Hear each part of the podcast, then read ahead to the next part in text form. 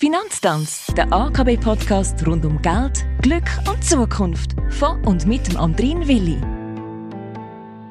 Grüezi, Regula Simsa. Nein, wir schließen heute unsere Zuhörerinnen und Zuhörer nicht aus. Im Gegenteil, wir begrüßen auch Sie herzlich zum 15. Finanztanz. Heute zum Thema Ausschlusskriterien. Ich kenne niemanden bei der AKB, der die Ausschlusskriterien im Bereich nachhaltige Anlagen besser erklären könnte wie du, Regula. Fangen wir gerade ganz von vorne an. Welche Arten von Ausschlusskriterien gibt es überhaupt?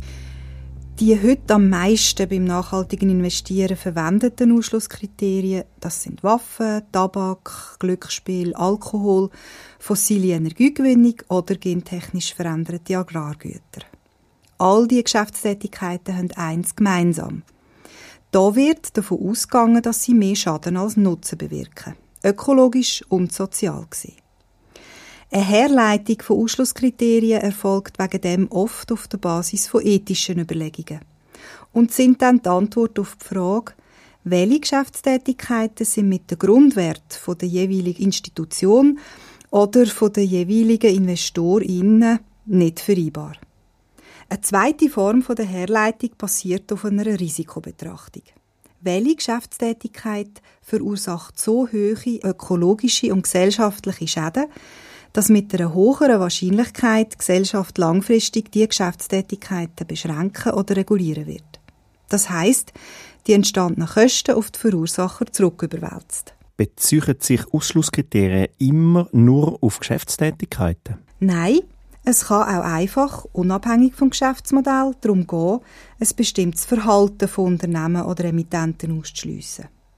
Sehr häufig orientiert man sich dabei an den zehn Prinzipien vom United Nations Global Compact.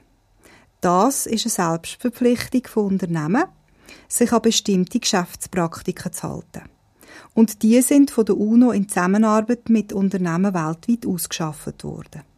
Die Prinzipien die schreiben das Einhalten der Menschenrechte vor oder den internationalen Arbeitsnormen, also zum Beispiel das Verbot von Zwangs- oder Kinderarbeit, Sie verbieten die Schädigung der Umwelt und ebenso korruptes Verhalten.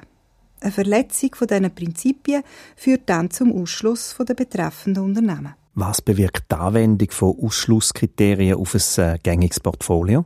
Eine nachgewiesene, grobe Verletzung der Prinzipien vom UN Global Compact wird im Moment bei 17 von den grössten 6000 weltweit an der Börse kotierten Unternehmen verortet.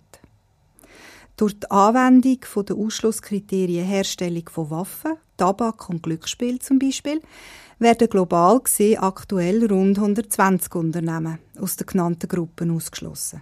Man sieht also, Ausschlusskriterien betreffen meistens keine sehr hohe Anzahl von Unternehmen. Es geht dabei aber um massive Risiken oder um Geschäftstätigkeiten, die sich mit weit verbreiteten Werthaltungen nicht vereinbaren Danke, Regula Simsa, für das klare Statement. ESG, das Thema wird uns auch nächste Woche noch beschäftigen. Schon klar, dass man nicht alles in so knapper Zeit sagen kann, aber viel, viel Informationen findet man dazu auch auf der Homepage der AKB im Bereich nachhaltiges Anlegen. Danke fürs Zuhören und bis nächste Woche.